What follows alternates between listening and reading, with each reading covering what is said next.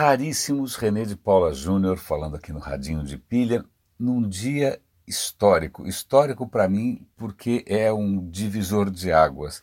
E eu não sei se eu vou conseguir comunicar aqui nesse breve tempo que a gente tem no Radinho o completo desconcerto é, após ter assistido um vídeo que eu quero comentar com vocês. É engraçado porque eu venho há um bom par de anos aqui é, criticando muito o impacto do Facebook, a visão do Facebook, e dando um, um certo crédito, ou pelo menos dando um pouco né, de colher de chá para o Google, que apesar de também coletar dados né, enlouquecidamente, não ter aparentemente a mesma visão é, irresponsável que o Facebook tem.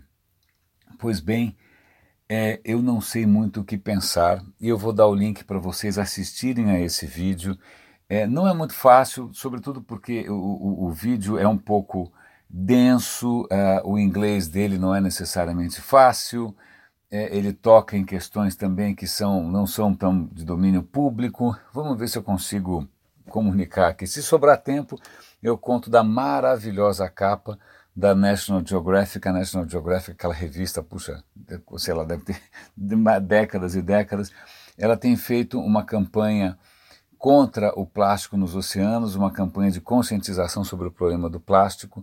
Então, putz, onde você olhar é, no Instagram, eles têm contratado fotógrafos, é um trabalho bárbaro. É, eles têm dado destaque a inúmeras atividades é, que estão tentando lidar com esse problema, mas a capa da National Geographic esse ano, esse ano, esse, esse, esse número é absolutamente genial. Então eu vou dar a capa, eles fazem como se fosse um iceberg no oceano, mas o iceberg na verdade é uma sacola de plástico. Então é uma capa de uma sutileza, de uma elegância super bem executada. Eu estou ganhando um pouco de tempo com essa história, enquanto eu me preparo para falar da história do, do, Google. De qualquer maneira, eu vou tentar usar essa imagem da National Geographic como o símbolo desse post para dar um toque mais positivo. Mas de qualquer maneira, vamos ao vídeo. Aparentemente esse vídeo que chama. Vamos pensar como é que a gente traduz isso. Ledger, em inglês, se eu não me engano, é o que a gente traduziria em português como livro-caixa. É como se fosse, sei lá, o que você usa em contabilidade, né? o balanço. Né? É... E aí o, o, vídeo se chama O Livro Caixa Egoísta, The Selfish Ledger. Né? É, fica horrível o livro Caixa Egoísta em português, paciência. E é, é obviamente um trocadilho com um livro chamado O, o Gene Egoísta, é, do Richard Dawkins. É, então vamos ver se eu consigo resumir o que esse vídeo fala. Esse vídeo, segundo o Google, não, isso era para provocar o pensamento, isso não quer dizer nada, veja bem, eles estão tentando minimizar o impacto. Mas esse vídeo foi produzido em 2016, foi mostrado internamente e agora vazou. Alguém passou para a imprensa esse bendito vídeo o vídeo foi produzido por um cara que, que é veterano do Google, que fazia parte, deixa, deixa eu ver até a informação correta aqui, ele fazia parte do projeto, sei lá qual, X, cadê o negócio aqui? Eu vou achar para vocês. Pá, pará, pá, pá, pam, pam. Ah, ó, foi, é, o vídeo foi feito por Nick Foster, que era o, chefe de design da X, que era o antigo, o que é o, o antigo Google X, né? e cofundador do é, Laboratório do Futuro Próximo, Near Future Laboratory. Tá bom, foi esse cara que fez em 2016. O vídeo começa bem feitinho, com uma trilha, nananã, começa chamando, lembrando a gente do Lamarck. Eu não sei se vocês lembram do Lamarck, do vestibular, do, do, né, do colegial. Lamarck é um dos pioneiros aí da ideia de, de, de, de gênio, de DNA. Ele errou, tudo bem, ele errou. O que, que o, o Lamarck imaginava? Que sim, existe algum tipo de código da vida, né, que é hereditário, né, o pai passa para o filho, geração após geração, mas esse código muda, mas não muda da maneira que a gente sabe hoje, né, não, é, não são mutações. Ele, o que o Lamarck imaginava é que é, um organismo estava no, no, ambiente, é, o ambiente é, induzia mudanças no código da vida, essas mudanças eram hereditárias. Então isso explica por que a girafa tem um pescoço comprido, porque o pai dela teve que esticar mais o pescoço, isso influenciou o código, aí o filho dele também teve que esticar mais ainda o pescoço. Então é uma ideia que hoje a gente sabe que não é bem assim, né, de que é, o que é hereditário são as coisas que você experimentou ao longo da existência. A gente sabe que não é bem assim, embora haja todo um campo da epigenética. E eles levam isso em conta. Eles falam do Lamarck, do código, da epigenética. Quer dizer, você vai acumulando informações e passando elas para frente. Até aí, tudo bem, curiosidades da biologia. Aí ele passa para o Richard Dawkins e para o Hamilton, que vem com uma ideia que é mais perturbadora, que é a seguinte: esqueça o indivíduo. O indivíduo não conta. Eu, você, a girafa, esquece. O que realmente existe são os genes.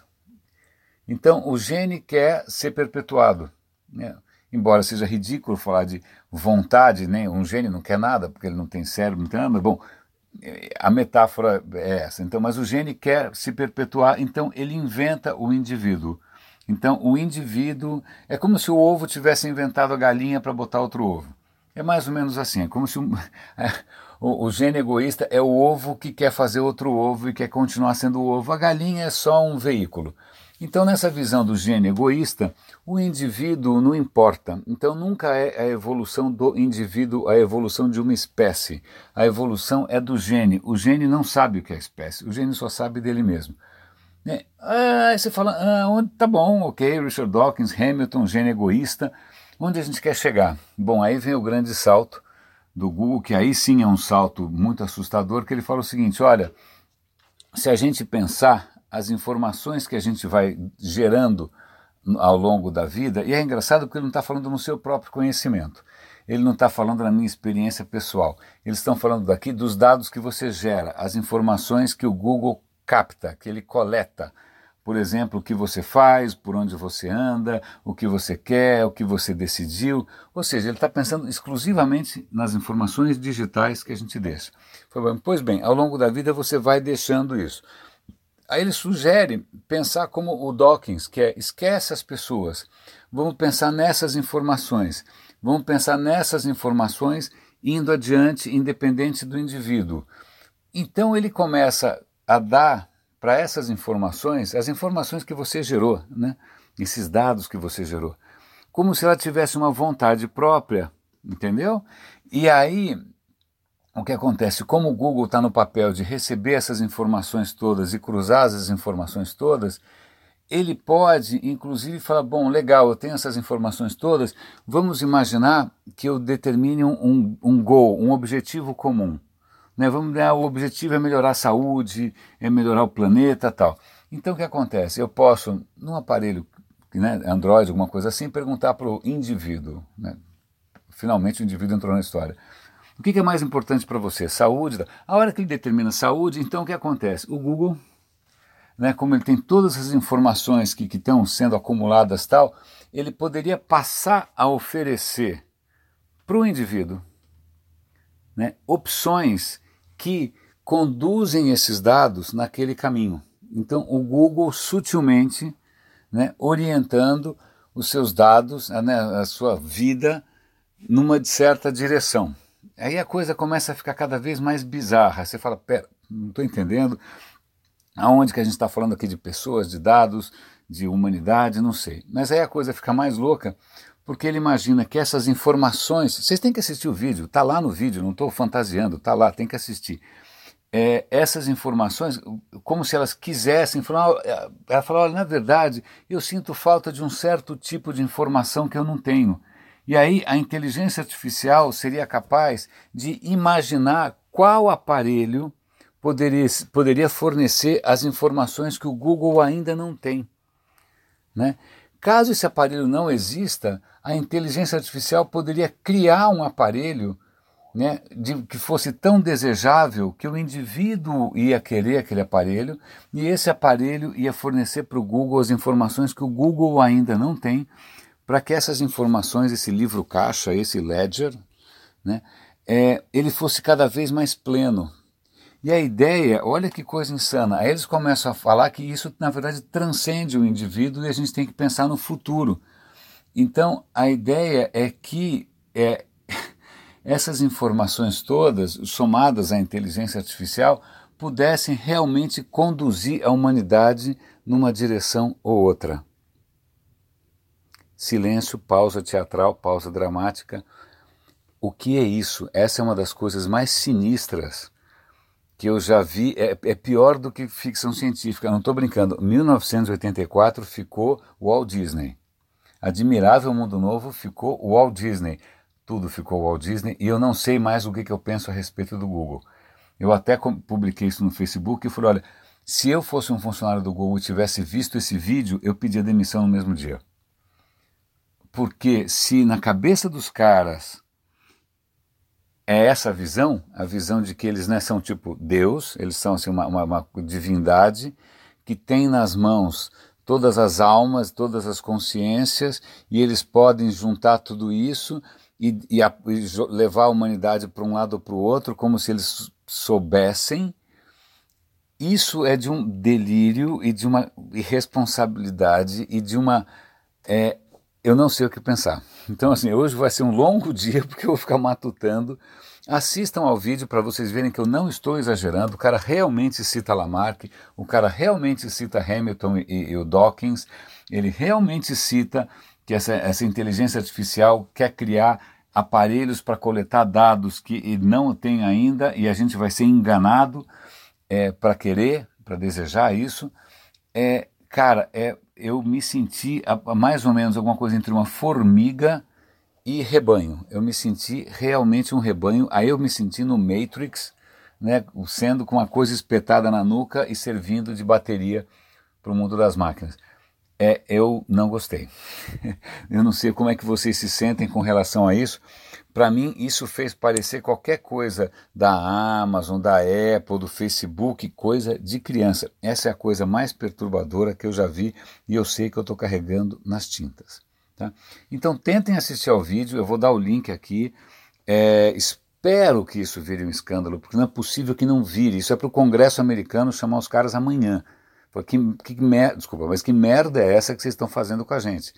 Quem são vocês para passar por cima de todas as instituições humanas né, e se arvorar no direito de definir o destino da humanidade, não é nem de um país? É, cara, é um negócio absolutamente insano.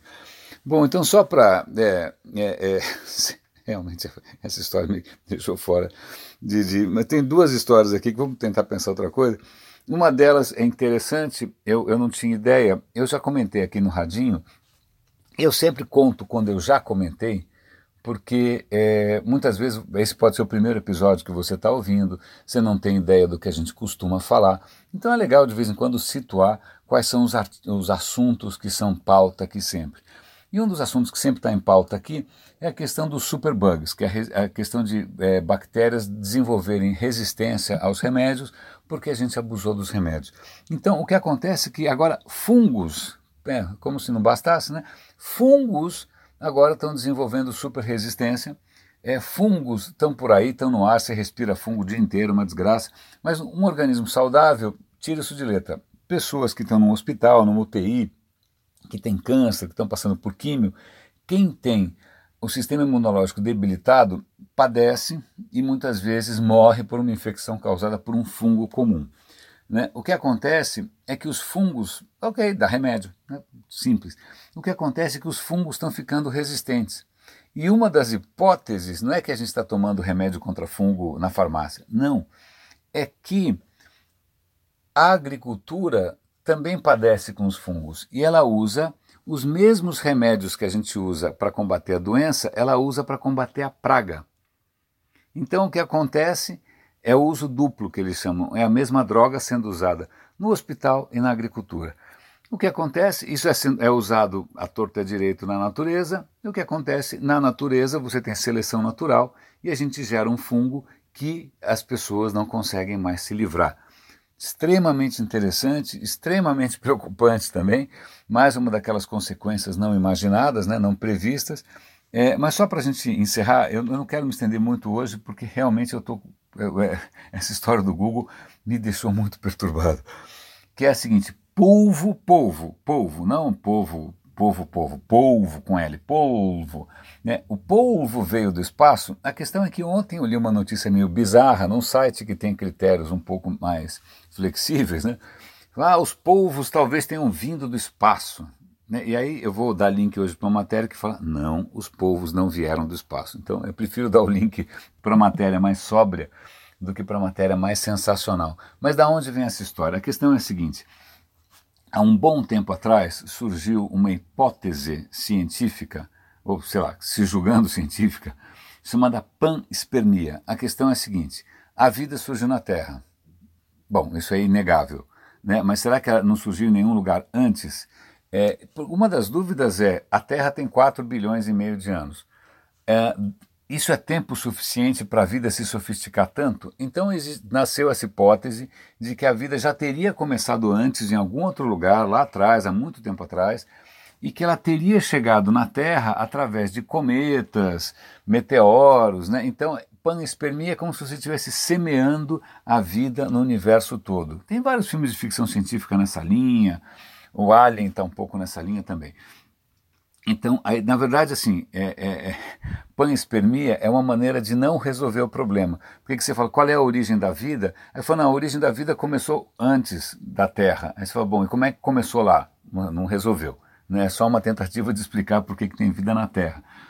Pois bem, então o cara que fez, fez essa tese da panspermia, que é, nunca vingou muito, fica, né, não tem muito como comprovar, ninguém conseguiu comprovar, ele lançou um paper que obviamente está fazendo sucesso, sugerindo que algumas centenas de milhões de anos atrás, milhões de anos, não é tanto assim, é, um cometa, ou cometas, teriam caído na Terra e teriam trazido é, desde vírus, vírus que teriam alterado geneticamente as criaturas, é, como também ovos, eventualmente, do polvo. Aí ele pega o polvo, porque o polvo, coitado, o polvo é um bicho simpático, é, é, todo mundo gosta do polvo, é um polvo, é uma criatura tão extraordinária, mas ele acha que, esse cientista, ele acha que o polvo, é, ele é original demais, ele é diferente demais.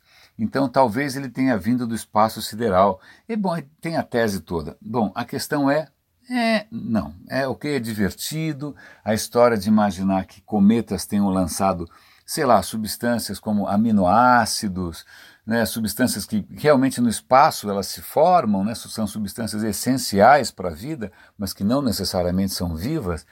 Isso tudo bem, né, mas agora imaginar que vê um ovo de polvo, e aí os caras falam, não, veja bem, na verdade o, o polvo não é inexplicável do ponto de vista genético.